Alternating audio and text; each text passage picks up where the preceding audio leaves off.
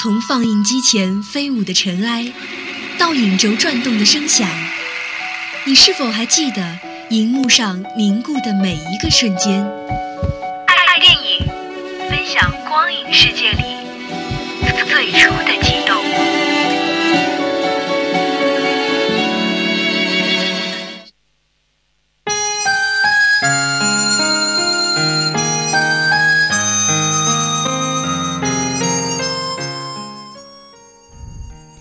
各位听众朋友，下午好，这里是每周四与您相约的爱电影，我是安阳。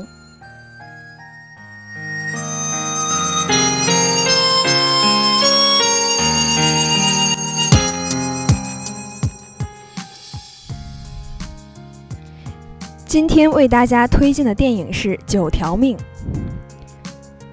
如果你是一名职业的铲屎官，那么或许你会无法拒绝这部电影。因为九条命以一个工作狂总裁被困猫身的奇幻经历，营造了许多啼笑皆非关于猫的萌点。但是作为一部电影来说，剧情的平庸却显得难如人愿。凭借今日已经能以假乱真的电影特效，将一只猫做出拟人化的萌点，已然并非任何难事。而九条命的这部电影萌动人心的地方，也正在于此。工作狂人的总裁父亲因为意外，灵魂与猫融合一体，对面部表情出色的捕捉，营造了一个真正意义上的喵星人。以此展开的诸如喝酒宿醉、想用笔留下求救信息、与妻子女儿的日常等等。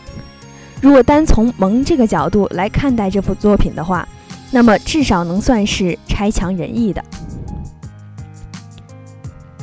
一部电影光靠猫来卖萌显然是不够的，所以我们也能看到导演在这部电影中寄予了家的回归来营造温情。忙于工作，忽视家庭、孩子与灵魂被困猫身后同家人的陪伴，构筑了其感情的脉络。但也正是这家庭的温情，非但未能成为九条命的亮点，反而受其所累。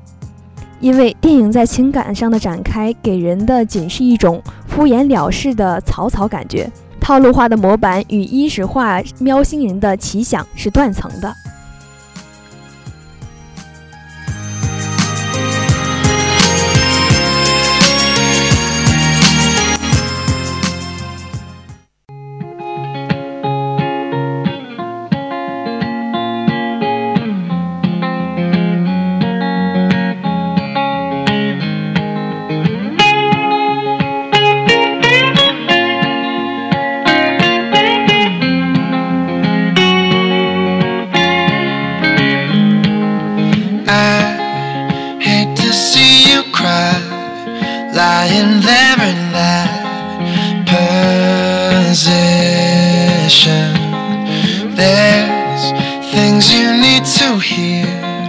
So turn off your tears and listen.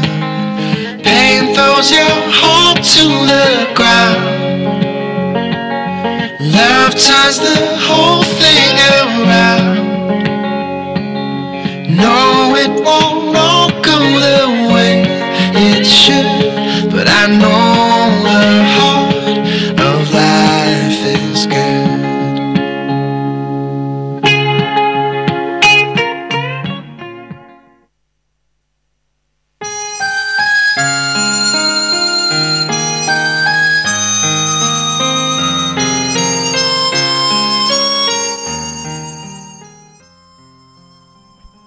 九条命》除萌以外，给人最大的感觉就是仓促。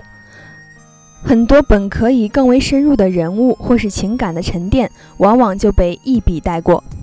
仅有的八十七分钟时长中，除去剧情的铺垫和卖萌搞笑外，所留给亲情来酝酿的时间几乎所剩无几。电影似乎不知道家的命题才是这部电影最为核心，能去打动人的内在。而只是将镜头聚焦在一只猫的高冷卖萌上，喧宾夺主，使电影对情感的营造难以谈何真挚，有的只是满满的套路。用猫的童话来形容这部电影，远比《九条命》这个看似跌宕起伏的片名来得更为贴切。因为这虽是一场自带萌点、以猫为切入的家庭喜剧，却并不是一部能令人称道的电影佳作。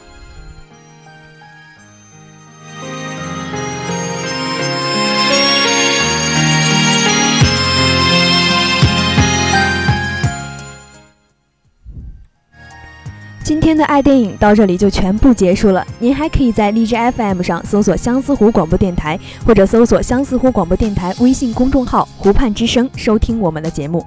我们下周同一时间再会。